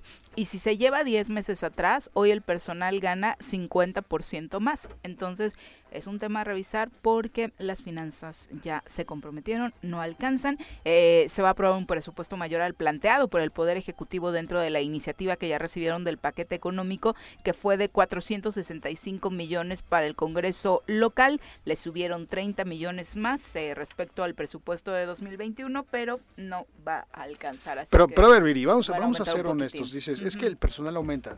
¿Y, ¿Y cuáles son las razones y las causas que cada legislatura aumenta el personal? Claro. Sobre todo porque son menos Es decir, diputados, ¿no? a ver, engordar las nóminas eh, tiene una razón y no es, Es lo que tiene no ahorcado a los precisamente municipios, ¿no? la de hacer este que, que un órgano como el Poder Legislativo sea mejor en términos de su ejercicio de atribuciones, ¿no? O sea, yo me acuerdo, fíjate, cuando te decía hace rato que yo trabajé con Tomás Osorio en la legislatura 88-91, ¿no? ¿Sabes cuántas personas había en el Congreso?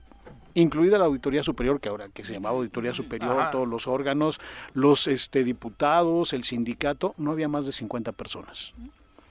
Y lo que hemos visto a partir del año 2000 es que se inflan las nóminas, porque señores diputados, los que las inflan son ustedes, se ponen particular, privado, secretaria 1, secretaria 2, secretaria 3, asesor 1, o sea, cada comisión se ha convertido en una carga presupuestal impresionante. Entonces tienen órganos y tienen gente a su servicio. Hablábamos hace un par de legislaturas que una diputada tenía hasta 40 personas asignadas para ella. Sí, claro. Sí, El problema está ahí. Sí. Tienen que adelgazar la nómina y ser más honestos respecto de eso. No se trata de que es que tengo compromisos de campaña y tengo que meter Y al que pariente el- del el partido que lo postuló lo a- cotidiano. a esto, a aquello. Señores, ahí está la respuesta, ¿eh? Bueno, un abrazo a Edgar Márquez que comenta eh, que sea de menos la prerrogativa para los partidos. Por ahí podríamos ir avanzando en el ahorro presupuestal con el que debe contar el INPEPAC, ¿no? Por supuesto, el tema de los partidos es el punto número uno a revisar para generar ahorros dentro Porque- de este, de este además tema, ¿no? todavía siguen recibiendo lana, incluso los que eh, perdieron registro, Sí. porque su término eh, del ejercicio presupuestal Es el- es y su finiquito de los partidos es hasta, hasta diciembre. Entonces, ahí de los 600 millones en estos tres meses, yo creo que debe haber algunos. Y, mi- y mira, en la, en- en- en la década de los 2000 pasó algo muy singular que no se había previsto que en las liquidaciones los activos se quedaran este el gobierno. Ajá. Y entonces los partidos políticos, ¿se acuerdan? Se que los quedaban quedaban con con ellos, los- claro, compraban sí. inmuebles, se, con- se quedaban con el inmueble, se quedaban con los coches, se quedaban sí, con claro. todo, ¿no? Por lo menos una reforma para decir, no, espérate, a ver, los activos son nuestros. ¿no? Bueno, pero y hubo una aberración, todavía lo digo así, eh, de un partido político que cuando le toca regresar los bienes, regresó una cajita de clips con unas plumas. Fueron sus activos. Sí, los esos fueron los activos, quedaban ¿no? ellos. sí, Entonces, claro. y era u- el- un partido de, de- que era con afiliación de Benito Juárez. ¿De Benito Juárez? Sí, espérame. Pues es que ha habido tantos ya en esta historia de, de- de ¿Hace cuánto tiempo? Sí, hace, yo estoy, creo que fue, en hace, no, no recuerdo, pero sí, fue de risa, 2006, 2006. No estaba legislado. No Era. Marcos Pineda Godoy, creo, el, el, el Pues presidente no estaba legislado y Sí. los inmuebles, se los que compraban inmuebles Ajá. y de repente imagínate un partido nacional. Sí, claro. Pierdo el registro, sí, pero tengo inmuebles en casi En todos los estados de la sí, República. claro. Entonces, con permiso, me Qué llevo mis activos y adiós. Sí, Era un gran negocio y sigue siendo. sí, claro, sigue siendo. Ujú. Sí, la verdad, sí. Bueno, son las 8 de la mañana en puntito. Vamos a pausa, volvemos.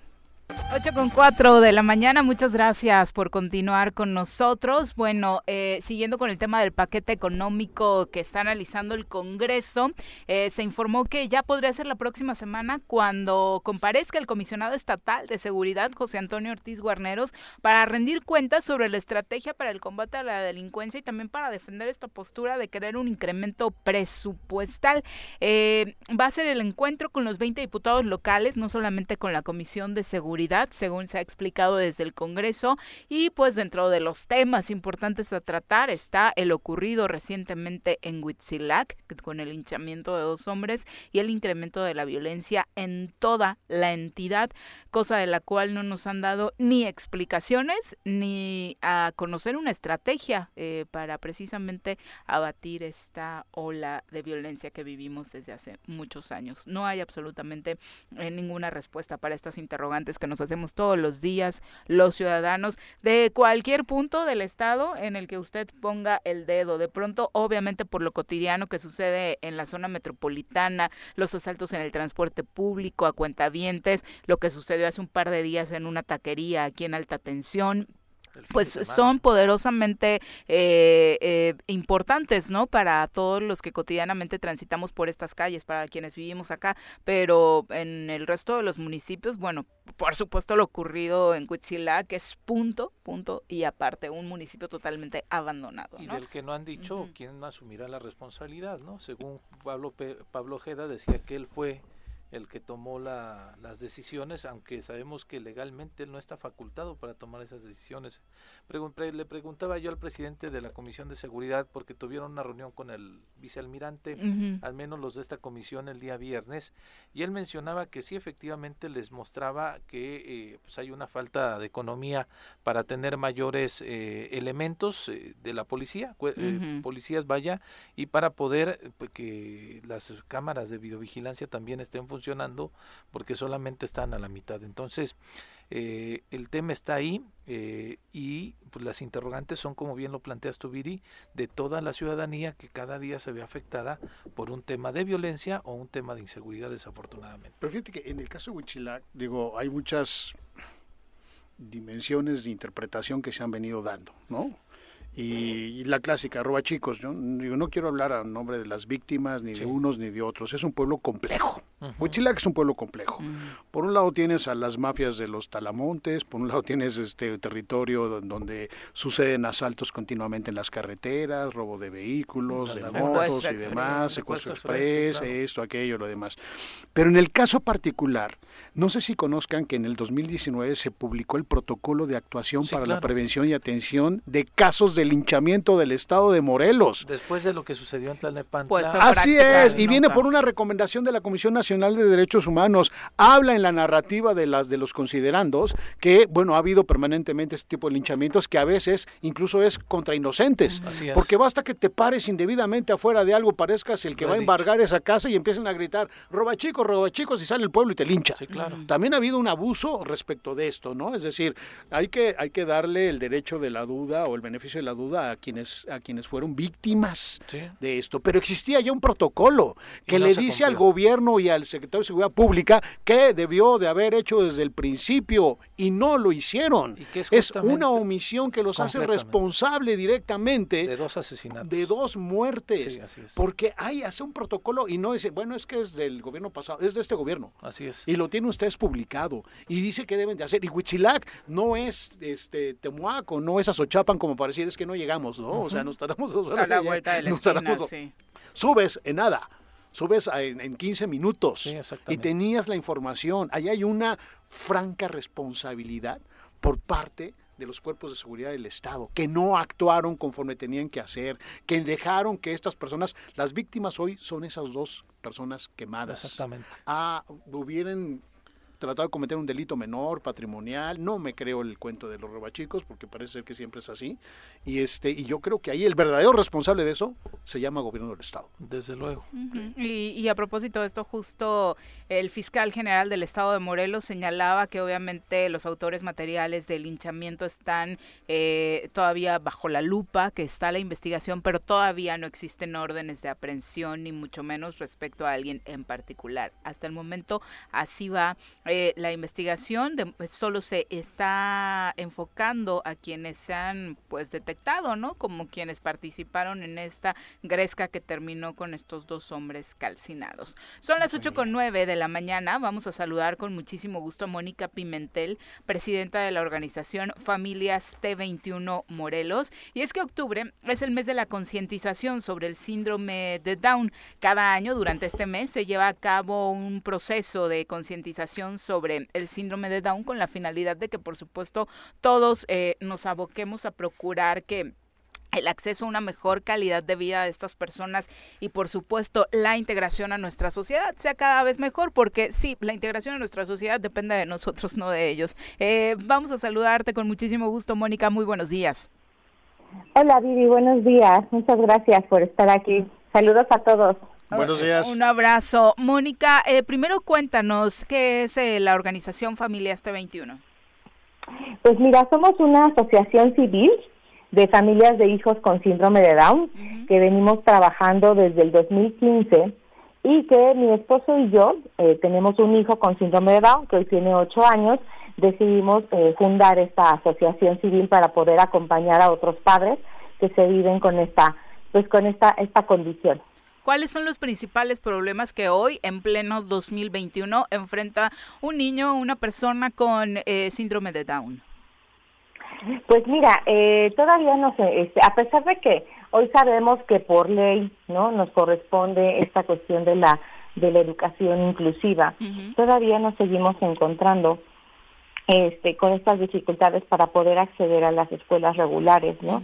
A estos a estos espacios en donde nuestros chicos, ¿no? Por ende sí pueden formar parte y como les decía es un derecho.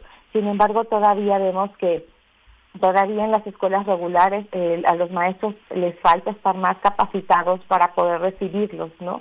Porque al final del día se tienen que hacer ajustes eh, curriculares, ¿no? Y de repente también falta un poco más de información de cómo poder diseñar estrategias para poder ellos, este, incluirlos a ellos dentro de las aulas, ¿no? Ese podría ser uno.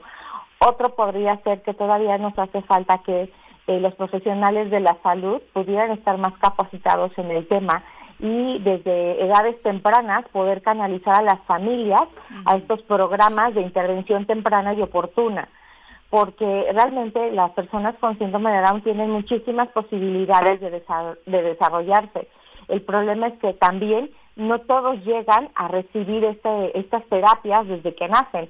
Y entonces de repente los chiquitos están llegando hasta los 3, 4 años ¿no? Que los papás empiezan a preguntar qué le pasa a mi hijo, por qué no camina, por qué no habla, por qué no, por qué no puede deglutir todos los alimentos. Entonces todavía hace falta mucha capacitación para nuestros profesionales de la salud. Hablando particularmente del tema de la educación, que por supuesto es importantísimo para cualquier ser humano, el proceso como es, hoy decías, por ley ya pueden asistir a una escuela regular, tienen todo el derecho, pero eh, el registro se complica todavía, hay rechazos tanto en la escuela pública como en la particular. Sí, sí, todavía los hay. O sea, eh, el proceso es el mismo que de cualquier niño regular. O sea, cualquier padre de familia puede asistir. Sin embargo, eh, si, eh, si, la escuela no está preparada y no eh, y no te brinda todos los apoyos, generalmente te dicen pues que no se puede, ¿no? Que no puede estar ahí y, y te, generalmente te remiten a los espacios de educación especial, que también por ende son buenos y también tienen que existir. Sin embargo, hoy sabemos que las personas con síndrome de Down se ven mayormente beneficiadas cuando ellos forman parte de un espacio regular, cuando van, cuando comparten con otros niños, con sus pares, con niños que no tienen discapacidad, pero además también algo muy bueno es que los niños que no tienen ninguna discapacidad y se relacionan con nuestros hijos, ¿no? Está comprobado que son niños más tolerantes, son niños mucho más sensibles. Entonces, la educación inclusiva eh, nos funciona a todos y es para todos, ¿no? Todos nos vemos beneficiados, tanto los que tienen la condición como los chicos que no tienen discapacidad. Mónica, perdón. Ahí hay, un, hay, una, hay un tema muy interesante porque siempre hablamos evidentemente de la, de la primera parte o la etapa de la vida que es este la educación adecuada, ¿no? Es decir, instituciones, mecanismos, procesos adecuados, instrumentos y demás. Pero también hay un pendiente porque al final del día llegan a los 18, 20 años y también es, es muy difícil. El Estado no creo que tenga y debería de tener programas de cómo integrarlos a la vida laboral. A lo mejor no van a ser profesionistas, pero hemos visto experiencias muy interesantes de cómo se pueden convertir en pequeños comerciantes, ¿no? Cafeterías, restaurantes, esto, aquello. Ahí, ¿qué podrías decirnos del, del Estado? ¿Tenemos instrumentos? ¿Se preocupan? ¿No se preocupan? Porque sí, eh, eh, los más afortunados tienen buena educación, en el mejor de los casos, pero van a seguir siendo adultos y esa parte es todavía quizás más difícil. No sé qué opines. Sí, fíjate que con respecto a esto, a esto que comentas, ¿no? A partir de los 18 años no hay nada el Estado pues no tiene nada ni para esas edades, pero tampoco está ofreciendo muchos espacios, ni siquiera para niveles de la primera infancia, y esto te hablo de los 0 a los 6 años, ¿no? Tampoco el Estado está preparado este, para recibir a nuestros hijos y para darles estos programas de atención. Si bien tenemos instituciones ¿no? de salud que se supone que se deben dedicar a esto, este, todavía tienen muchísima oportunidad para mejorar. Realmente llegan muy pocas personas, ¿no? A estas instituciones a recibir terapias, ¿no? ¿Por qué? Porque también eh, ellos carecen de, de profesionales que puedan estar capacitados en síndrome de Down. Y además también estas mismas instituciones son las que niegan, este, pues en muchas ocasiones, por ejemplo, les, este, les pongo básicamente el ejemplo de, de recibir la constancia de discapacidad. Nos hemos encontrado que nuestras mismas instituciones de gobierno les dicen a, las mamás que eh, no pueden darles la constancia de discapacidad porque el síndrome de Down se quita con terapias, con terapias que el gobierno está ofreciendo y el síndrome de Down no se quita, ¿no? O de repente nos han pedido a mí me pidieron, ¿no? Este, que se tenía que llevar la constancia, el cariotipo actualizado, ¿no? Entonces yo les decía, bueno, el cariotipo te lo hacen cuando naces para comprobar el síndrome de Down, pero pues mi hijo nace con síndrome de Down y se muere con síndrome de Down, o sea, entonces para que quieren un cariotipo actualizado. Entonces incluso eh, las mismas instituciones ni siquiera saben, ¿no? Y, y esta parte también es muy triste. Moni, en, en, este mes, en el contexto de este mes de octubre, que es para pues concientizar a toda la sociedad con relación al síndrome de Down. Eh, eh, la asociación civil tiene algunas actividades o, van a tener las actividades cotidianas. Entiendo que la pandemia pues este ha obligado incluso a cancelar ciertas acciones que pretendían hacer por justamente por, por ser un grupo vulnerable también los niños con síndrome de Down, eh, con susceptibles a, a, la situación del coronavirus. ¿Qué va a hacer Familias T21 o qué hace normalmente Familias T21? Pues mira, generalmente nosotros la concientización la hacemos todo todo el tiempo, ¿no? Porque eso es algo que que nosotros asumimos que nos corresponde como asociación civil. Este, generalmente nosotros impartimos charlas, ¿no? Ya sea mi esposo y yo a donde nos inviten. Son charlas que nosotros este, brindamos de manera gratuita a donde nos inviten, ¿no? Eh, justamente acabamos de dar una para el CONALEP, apenas hace unos días, donde tuvimos una asistencia de, de 80 personas, ¿no? Este, probablemente estamos planeando tener algunas actividades en el transcurso de este mes también que van a ir enfocadas justamente en la concientización y vamos a invitar a por ahí algunos papás para que nos den algunas charlas este mes por medio de nuestra página de, este, nuestras redes sociales y generalmente qué es lo que hacemos nosotros. Nosotros eh, brindamos este acompañamiento desde el momento en que nacen. Entonces, si hay alguna familia que se entera de que tiene un hijo con síndrome de Down, en automático, si ustedes nos hablan, nosotros le brindamos esta asesoría y esta orientación para decirles a los papás qué es lo que se debe de hacer pero también acompañarlos en este proceso tan difícil, ¿no? De cuando te dan la noticia, porque es algo muy doloroso. Entonces, cuando el los padres se viven acompañados y saben que hay otros papás que pasan por esta misma situación, la verdad es que el dolor se va minorando, pero además también les decimos que hay muchas posibilidades de que nuestros hijos salgan adelante. Generalmente te dicen tu hijo no va a hablar, no va a caminar, no va a poder hacer nada ¿no? Y se va a quedar ahí en casa casi, casi como un mueble. Entonces, eso es lo que nosotros tratamos de cambiarles la mirada a los padres, que no va a ser así. Y también brindamos eh, terapias de lenguaje y de aprendizaje de manera virtual y nos ha funcionado mucho porque tenemos familias de otros municipios que no tienen acceso para venir a Cuernavaca, ¿no? Y nosotros dimos una oportunidad para brindar estas terapias de, manera, de manera virtual y nos han funcionado muy bien. También brindamos eh, acompañamiento psicológico para las familias que lo necesiten. ¿No? Y eso es, ah, y tenemos nuestro grupo de acompañamiento virtual en donde aproximadamente, aproximadamente somos como 100 familias de hijos con síndrome de Down en el estado de Morelos. ¿Hay instituciones en, en, en, Cuernavaca, es decir, instituciones privadas? ¿Ustedes tienen alguna o algún registro donde pues este si el gobierno no lo da, pero eh, que puedan las familias llevar a sus hijos a tener escuela eh, básica. Este, pues no, nosotros como asociación, me preguntas si tenemos oficinas, algo así. No, es escuela, centro educativo. Yo recuerdo que hay uno aquí por la especializado, sí, especializado. hay, hay, hay, un. Ah, sí. Sí, sí, sí, claro. De manera pública tenemos a los CAM, que son los centros de atención múltiple, y también tenemos de manera particular las escuelas de educación especial. Claro, sí, sí, sí las tenemos.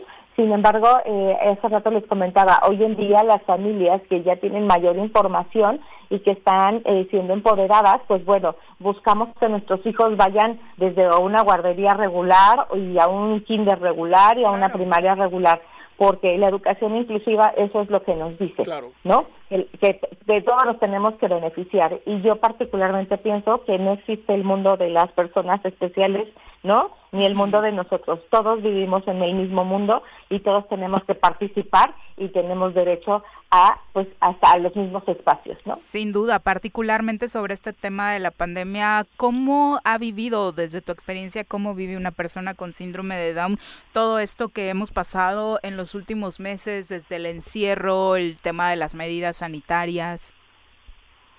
Mm, pues mira, en realidad, fíjate que les voy a les voy a, platicar de una frase de Eduardo de la Torre, ¿no? Se los voy a compartir. Él es una persona con discapacidad motriz y esta frase me encantó en un en un discurso que nos dijo en el Congreso del Estado, ¿no? Las personas con discapacidad así viven, encerradas todo el tiempo en esta pandemia, ¿no? Entonces, la verdad es que es así, ¿no? La mayoría de las personas viven en el encierro, viven en las casas, no pueden salir, ¿no? Por, por cuestiones de acceso, sobre todo las personas con discapacidad motriz, ¿no? Su este, actividad laboral se ve limitada. Entonces, fíjense que eh, les quiero decir o les quiero compartir que las personas con discapacidad esto no lo sintieron tanto, ¿no? Probablemente sí eh, los que acudían a la escuela, pero la mayoría de los que nada más están en casa ya están acostumbrados. E incluso quiero pensar que han sido más resilientes que cualquiera de nosotros, porque están acostumbrados a las adversidades, ya por el simple hecho de tener un hijo con discapacidad y pasar por este diagnóstico y toda esta todo este camino que es tan difícil y que te van poniendo trabas en un lugar, en otro lugar y en otro lugar, ya somos resilientes. Entonces, esta pandemia nos ha afectado, sí, pero hemos sido más resilientes. Qué gran mensaje y por supuesto eso es lo que tenemos que cambiar porque como bien dices es un solo mundo en el que debemos aprender a convivir, sobre todo nosotros quienes eh, somos eh, llamados personas eh, regulares a, integrarnos nosotros precisamente a integrar a estas personas con alguna discapacidad. Mónica, muchas gracias por la comunicación y quienes quieran estar en contacto con ustedes, ¿tienen redes sociales, tienen página web? ¿Cómo los encuentran? Sí, nos pueden encontrar en Facebook en Familias Trisomía 21 Morelos y en el siguiente teléfono que es 777-236-9765 y ahí con mucho gusto los podemos atender. Muchas gracias, muy buenos días. Un abrazo, Mónica. Sí, gracias a todos, buenos días, gracias por esta invitación. Mm, al contrario.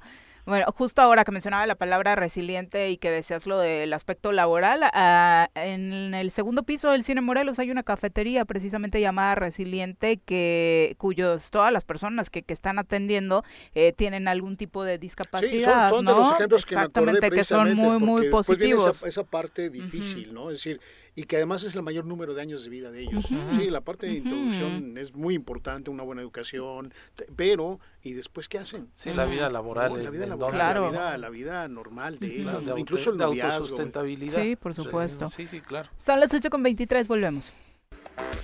8 con 28 de la mañana, muchas gracias por continuar con nosotros. Abrazos para todos los que se siguen actualizando en torno a los comentarios. Brian Montes se manda saludos. Ah, está en Aguascalientes. Ah, sí, pues, un abrazo hasta tierras hidrocálidas. Andy Vargas dice, me consta, a mí no me quería, lo que comenta Mónica, a mí no me querían dar mi constancia porque decían que a mi hijo se le iba a quitar la enfermedad con buenas terapias. ¿no? es, que escuchar ahí es ignorancia. Y es que es justamente el colmo de ignorancia. Este trámite que te dan las becas de discapacidad que sacó este este gobierno estaban justamente pidiendo ese trámite, ¿no? O sea, para poder ser eh, meterte al, al, al esquema de las becas te pedían ese tipo de trámites que Pero dice que actualizado, ¿no? Actualizado. O sea, perdón, si ya lo tiene de nacimiento y es para toda la vida, es como un registro de acta de nacimiento, o sea, lo vas a tener toda la vida, es ridículo que lo pida, ¿no? Pero eso habla precisamente de la falta de, eh, qué bueno que la asociación lo que hace es, es, hacer visible el problema, ¿no? O sea, la invisibilidad ha ocasionado que te pidan absurdos como este, cuando dicen, oiga, no se le va a quitar, ¿sabes lo que está diciendo? Sí, sí, no tienen ni idea lo que está diciendo. Sí, habla de un desconocimiento y falta de sensibilidad absoluta, ¿no? De los, de los funcionarios o de las dependencias. Y desconozco el número, pero es un número importante de, de, niños con síndrome de Ellos tienen nada más 100 familias. Pues estamos hablando que si son 100 familias, deben de tener un hijo con síndrome de Down. Claro, por supuesto. Ahí 100 chavitos. Qué bueno que están haciendo esa labor. Bueno, vamos a pasar a otra entrevista. Por supuesto, ya nos acompaña a través de la línea telefónica el doctor Octavio Alejandro Coronado, subsecretario médico en el Hospital General número 7 del IMSS de Cuautla, quien saludamos con muchísimo gusto esta mañana. Doctor, ¿cómo te va? Bueno, vamos a la presentación del tema de salud y platicamos con él. ¿Quieres conocer más acerca de tu salud? Nuestros expertos del Instituto Mexicano del Seguro Social te informarán acerca de todo lo que necesitas saber para cuidar de tu salud. En el choro. ¿Cómo te va, doctor? Muy buenos días. Hola, buenos días, ¿cómo están? Muy bien, muchas gracias, doctor. Cuéntanos, ¿qué tema analizamos hoy? Bueno, pues miren, el día de hoy estamos este, platicando acerca del cáncer de mama. Ok, el gran tema del mes de octubre también. Así es, claro, aprovechando el mes rosa, este, todo el mes de octubre es este, pues una campaña que tenemos para este, trabajar acerca de la detección oportuna en, el, en este diagnóstico que es el cáncer de mama. Primero hablar de eso, del diagnóstico, que es importantísimo todo el trabajo de exploración que las mujeres debemos empezar a hacer, las mastografías. Cuéntanos cuáles son las recomendaciones que hace mm, el IMSS precisamente para detectar a tiempo un problema así. Sí, claro, pues bueno, este, se recomienda que todas las, las mujeres a partir de, los 25 años empiecen a este, explorarse de manera rutinaria este, esto siempre lo tienen que hacer eh, en determinado ciclo o en determinado día del ciclo menstrual para que ellas vayan este, aprendiendo a detectar cuáles son las características este, propias de, la mama que ellas tienen y en algún momento ellas tengan capaces de este pues de poder detectar cualquier alteración de manera inicial. Yo creo que el punto este esencial sería la autoexploración. Eh, lo que debería llamar la atención en esa autoexploración son pequeñas bolitas, nódulos eh, alrededor de la mamá. Sí, claro, este, pues eh, los principales este, cambios serían este, cambios de, en la densidad. Ellos empiezan precisamente a, sentir bolitas anormales, este, que pues no habían detectado anteriormente, ¿vale? Entonces, al momento de que ellas empiezan a, este, a detectar este tipo de bolitas, es necesario que acudan a este a su clínica de medicina familiar para que ahí se les complete una una exploración Doctor. ya sea por el médico o las enfermeras que también están capacitadas también para hacer este tipo de exploraciones. Doctor, evidentemente eh, mencionabas tú, la, autoexploración es fundamental y obviamente preventiva, es donde pueden encontrar las mujeres eh, en algún problema. ¿Hay alguna edad eh, en específico en donde tendrían que empezar esta autoexploración? En estadísticas hay alguna edad en donde también las mujeres se ven afectadas eh, o más sensibles o vulnerables eh, a, tener este padecimiento?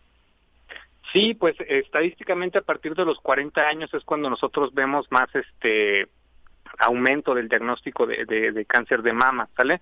Entonces, este, pues es por eso que a partir de los 40 años ya se cambia el, el, este, el método de detección de la autoexploración a hacer este, las mastografías, que ese ya es un, estudio ya más específico para detectar alguna alteración que a pesar de la autoexploración que se hagan los pacientes de manera este, rutinaria, eh, no, no se logren a, percatar de cambios, pero ya este estudio sí ya es más específico y logra detectar cambios que a, a la palpación no se logran detectar.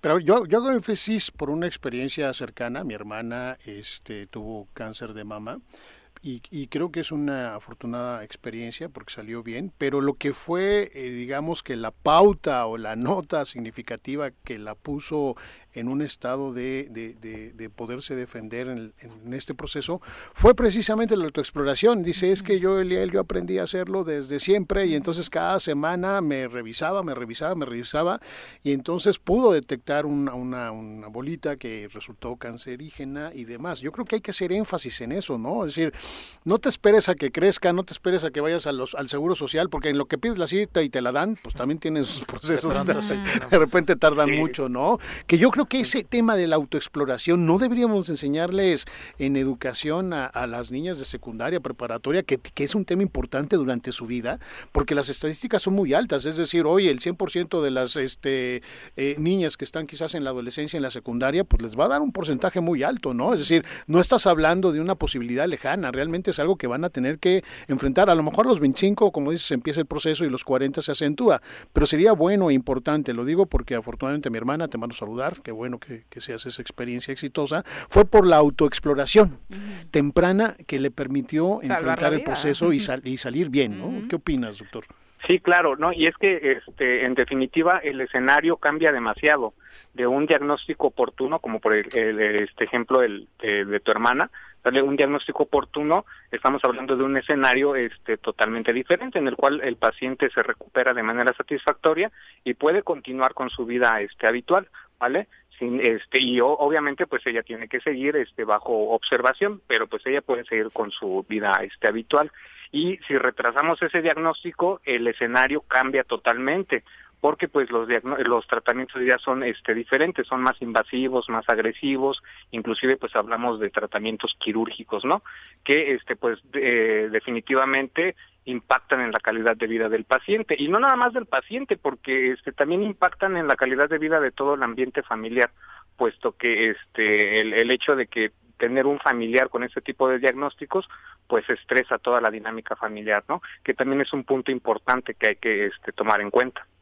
El servicio que presta el IMSS para todas las mujeres con este eh, tipo, bueno, ya que lo detectaste y demás, ¿hasta dónde llega? ¿Es totalmente completo en el tratamiento y el seguimiento? Sí, claro, el, el, el, Instituto Mexicano del Seguro Social cuenta con clínicas este, de, de, de mama que se dedican precisamente a, este, a detectar y a tratar este tipo de diagnósticos, incluyendo este, pues tratamientos eh, médicos, que sería a base de medicamentos, o este, tratamientos quirúrgicos, ¿vale? Entonces sí, sí, este, sí, sí estamos preparados para eh, atender este tipo de diagnósticos. Y la recomendación es acercarse a su clínica familiar para iniciar estas revisiones. Eh, ¿En octubre hay algunas estrategias específicas, especiales eh, diseñadas? Sí, claro. Este, la, la, principal recomendación es efectivamente que se acerquen a, sus unidades de medicina familiar para este que les enseñen a hacer esas exploraciones, eh, les enseñen a, a detectar esas alteraciones en la mama y este pues aparte de, este tipo de, detecciones pues también hay otro otro este otra cantidad importante de acciones preventivas que también se tienen que realizar pues, cuestiones de, peso glucosa este presión arterial. Entonces es un paquete bastante completo de acciones preventivas incluyendo las detecciones de, cáncer de mama. Y hablando específicamente de, de este diagnóstico de cáncer de mama y del mes este rosa pues eh, tenemos ahorita campañas de detección este con mastografías en unos este mastógrafos eh, móviles. Actualmente ahorita está este uno de ellos en la unidad de medicina familiar número 7 aquí en Cuautla y pues bueno, estamos haciendo este eh, mastografías en pacientes de 40 a 69 años. Y, eso es importante. En todos los municipios contamos con estos eh, servicios para dar seguimiento porque de pronto sí se focalizan o en cabeceras municipales o solo en zonas metropolitanas. Sí, este, los, los mastógrafos eh, portátiles están colocados en este, unidades estratégicas, eh, específicamente el de Cuautla. Pues bueno, en, esta, esta semana y la otra la vamos a tener eh, aquí, pero se reciben pacientes de toda la periferia, ¿vale? De, este, de, de Yecapixtla, de Palcingo, de Autepec, entonces de toda la zona oriente, pues este, recibimos pacientes, aunque después de aquí, este, pues se va a ir a las otras unidades periféricas. Perfecto, pues muchísimas gracias, doctor. Que tengan buen día. Igualmente, un abrazo. Son ya las 8 con 39, volvemos con más. Con 43 de la mañana, gracias por continuar con nosotros. Daniel Sánchez, también un abrazo, muy buenos días. Rosario Clara Aragón también dice saludos a la psicóloga Moni eh, de la de familias eh, Trisomía 21 Morelos AC, que es el nombre completo de la asociación que acabamos de entrevistar hace unos momentos. Vamos ahora a aprender sobre caballos. No existe una sensación de libertad igual a la que se siente montado en un caballo. Ahí aprendes que la fuerza se complementa con la nobleza y la lealtad. Conoce más sobre los fieles corceles con nuestro experto Alboro en nuestra sección Arrienda Suelta.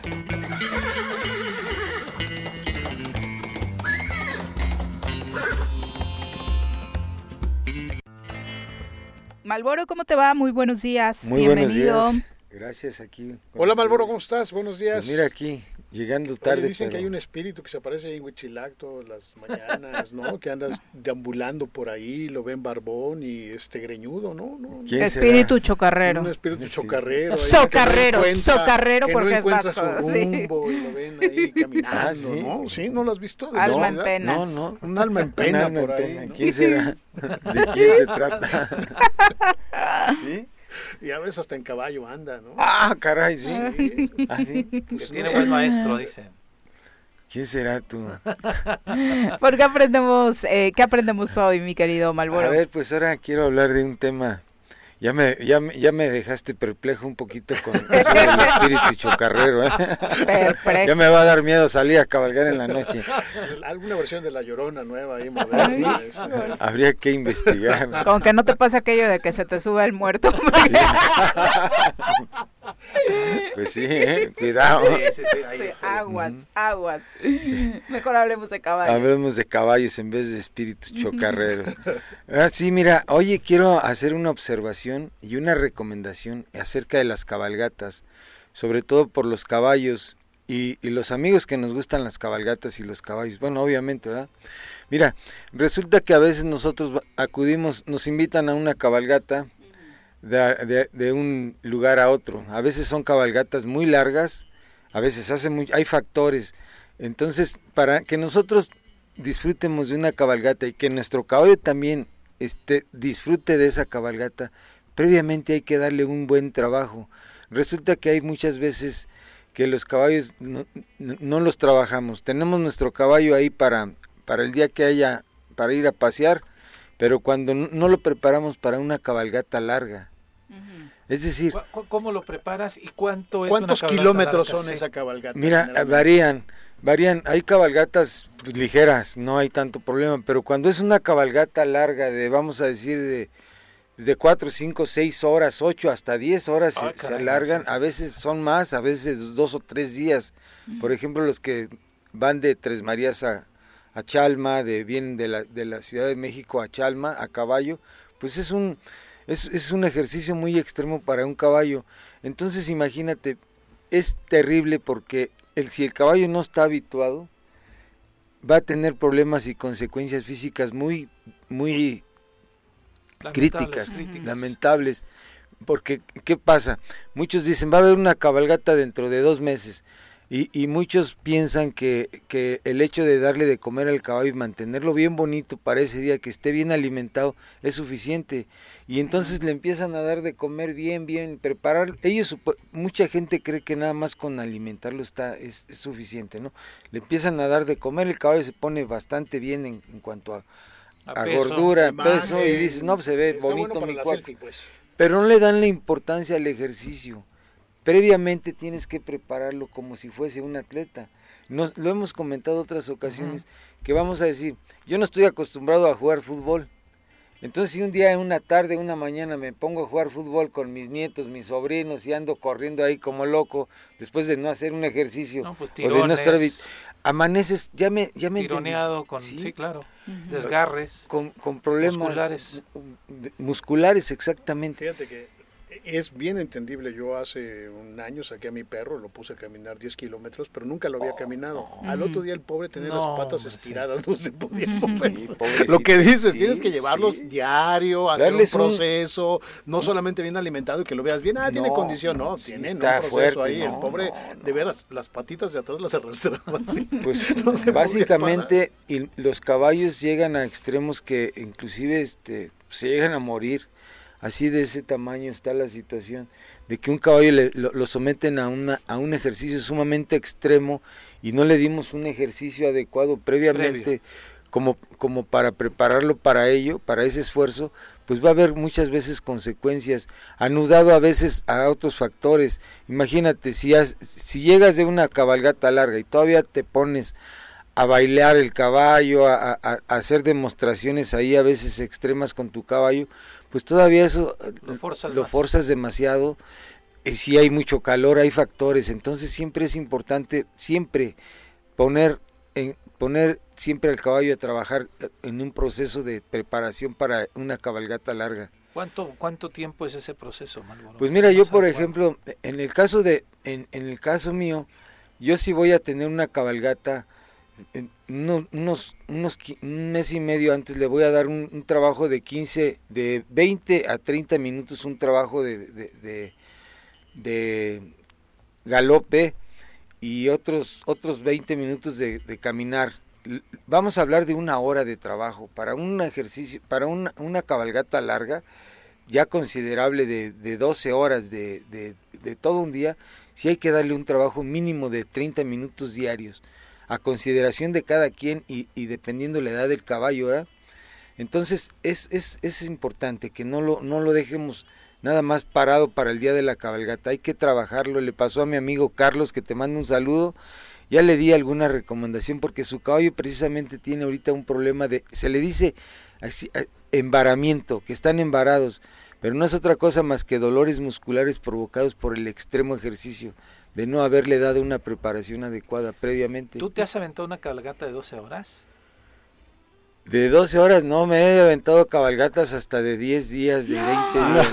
un poquito más. Pero de descansa, pues. Claro, Sí, claro, de noche. pernoctan, Sí, descansan. Cabalgatas de, de, ¿Y a de dónde vas, 25 cabrón? O sea, días ¿Qué, ¿Fuiste por cigarros o qué onda? por cigarros.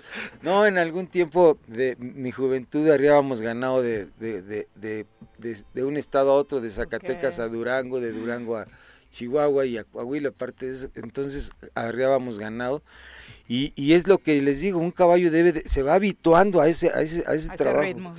Pero claro, vamos a decir, es, es- esas arriadas eran así con, con esa situación de un caballo habituado, adecuado para ello, ya, ya este, ¿cómo decirlo?, acostumbrado a ese tipo de trabajo, pero sin, embargo también teniendo sus precauciones, descansarlos, el agua es fundamental, muchas veces dices, no le voy a dar agua a mi caballo porque le puede dar cólico, viene caliente, les voy a dar una recomendación que mi papá me la, me la, hace, hace poco me, me dijo, bueno, toda la vida lo hemos sabido porque él nos lo dijo.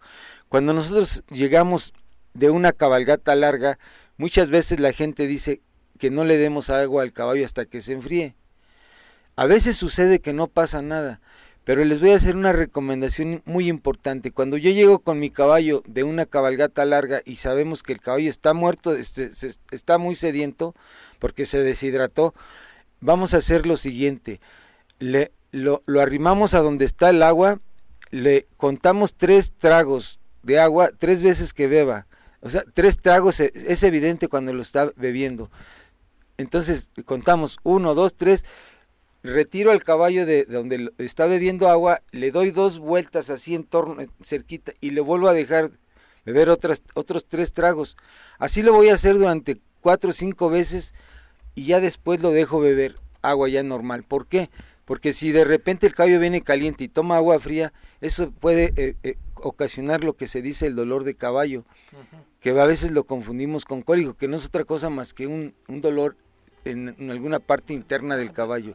¿Sí me entienden? Sí, claro. Como Oye, que esto no es se- importante porque hay mucha gente que tiene un caballo y, lo- y lo- y obviamente paga por tener el establo, esto, aquello, y seguramente le pasó a Carlos, no sé si se apellido Rosales o Sí, Rosa, Carlos, pero- no recuerdo su nombre, es mi amigo y le mando un Pero saludo. es, es cierto, porque de repente dices, va a haber cabalgata el domingo, y ahí sacas ahí al va. animal a caminar cuando lleva un mes, dos meses, tres meses. Parado y comiendo. Sí. ¿No? Y evidentemente no te va a responder como quieres que te responda el no. caballo, tienes que tenerlo caminando permanentemente. Y darle su trabajo, sí. Para, para mí es importante precisar cuál es una cami- caminata larga, porque Cabalgata. para mí, cabalgata larga, para mí, yo que no sé montar, que he participado en pocas cabalgatas, participé en una de cuatro horas y se me hizo Eterna. larguísima. Larguísimo, Eterna, sí. ¿no? Entonces no sé si esa es larga, está, es mediana, regular o... Regular, ya no es, ya de cuatro horas para adelante ya es algo, ya, y de, mira, hay factores. Y por Imagínate ejemplo, en una cabalgata larga, el caballo cada cuándo debe tomar agua. Este, si es de 10 horas de esto que mencionas, ¿cómo te das cuenta que el caballo va teniendo sed, este Malboro? Fíjate que es una pregunta bien importante. Eh, Sí, eh, vamos, es, es que es esa, esa consideración personal. Obviamente, si, si tú ya llevas, o sea, yo siempre lo aplico a mí mismo. Si yo ya tengo sed, el caballo también tiene más sed porque él va llevándome sobre sus hombros. El calor, hay factores, ¿verdad? Claro. Entonces, pues vamos a decir lo que hay que tener consideración personal, pero aplicando el sentido común. Si ya llevo tres, cuatro horas caminando, mi caballo tiene sed. Entonces, obviamente, hay que arrimarlo. Muchas veces dicen, es malísimo porque le va a dar cólico. No es cierto, señores, no pasa eso.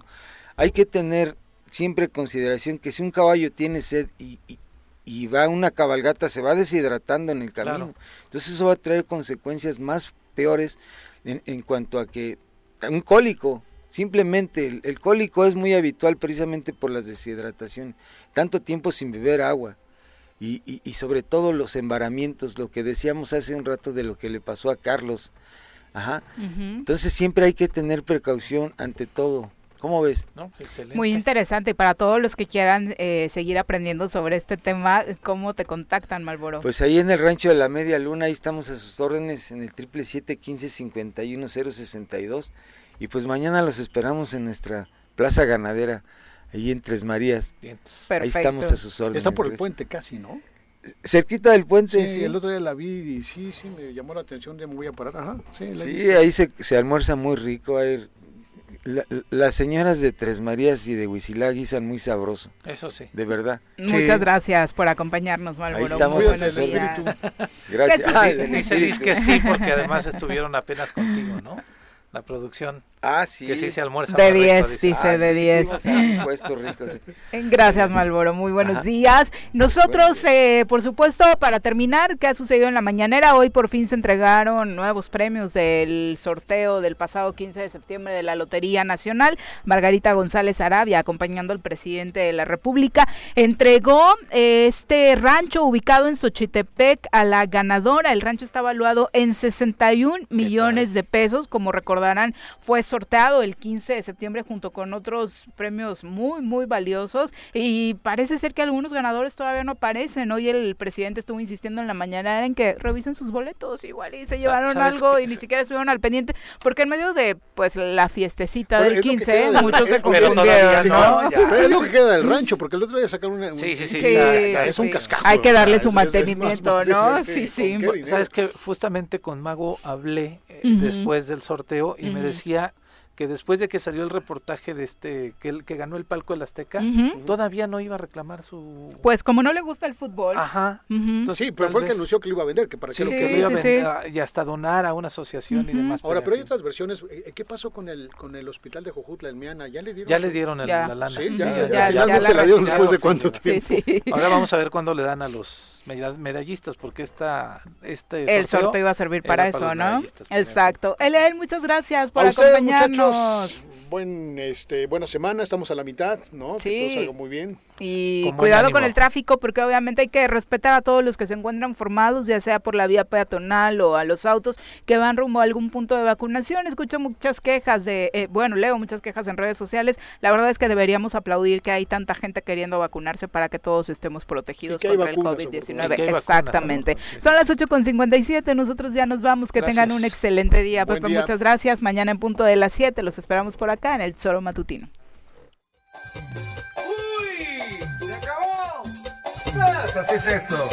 Esta fue la revista informativa más importante del centro del país. El Choro Matutino. Por lo pronto, el Choro Matutino. A bailar el Choro a gozar.